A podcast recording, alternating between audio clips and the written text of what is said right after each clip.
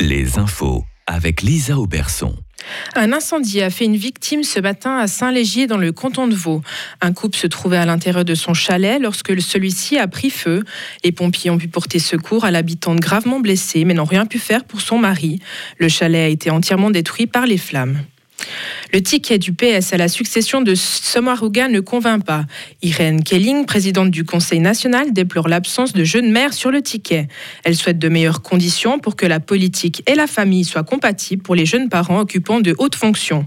Autre point de discorde, le PLR aurait préféré que le PS présente un ticket, un ticket uniquement alémanique, car en cas d'élection, Elisabeth Baum-Schneider, il y aura une majorité latine au Conseil fédéral. Le TCS crée un nouvel outil de comparateur en ligne. Il sert à dénicher les stations-service les moins chères près de chez vous. Des différences de prix allant jusqu'à 30 centimes par litre ont été découvertes. Plus de 25 000 stations sont déjà répertoriées. Le site et l'application seront disponibles gratuitement dès demain. Le canton du Valais dit oui aujourd'hui à une hausse générale des allocations familiales.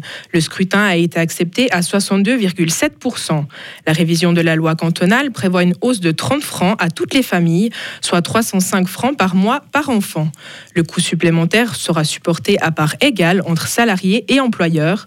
Le canton a également accepté une loi qui encadre la pratique de l'assistance au suicide en institution. Les autorités iraniennes ont libéré sous caution un ancien footballeur kurde et un défenseur de la liberté d'expression. Les deux hommes avaient soutenu le mouvement de contestation qui secoue l'Iran depuis plus de deux mois. Ils étaient accusés de propagande contre l'État pour avoir dénoncé la répression actuelle.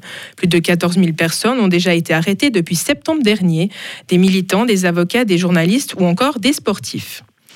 Des milliers de Kurdes syriens ont manifesté aujourd'hui dans le nord de la Syrie. Ils protestent contre les récentes frappes aériennes turques qui visent cette région. La Turquie les accuse d'avoir provoqué un attentat à Istanbul le 13 novembre dernier qui a fait six morts. Les forces kurdes nient leur implication. Le président de la Guinée équatoriale a été réélu sans surprise pour un mandat de 7 ans. Il est au pouvoir depuis 1979 et a obtenu un score de 94,9% à l'élection présidentielle. Les pourcentages du seul parti d'opposition autorisé ne sont pas connus. Il s'agit de l'un des régimes les plus fermés et autoritaires au monde. De critiques pour Donald Trump. L'ancien président américain a dîné cette semaine en compagnie de Kanye West et de Nick Fuentes, connus comme suprémacistes blancs. La Maison-Blanche a immédiatement dénoncé cette rencontre. Du côté des partisans de Trump, on ne mâche pas ses mots suite à ce dîner. Son ambassadeur en Israël part d'une entrevue inacceptable avec un antisémite et une ordure. Retrouvez toute l'info sur frappe et frappe.ch.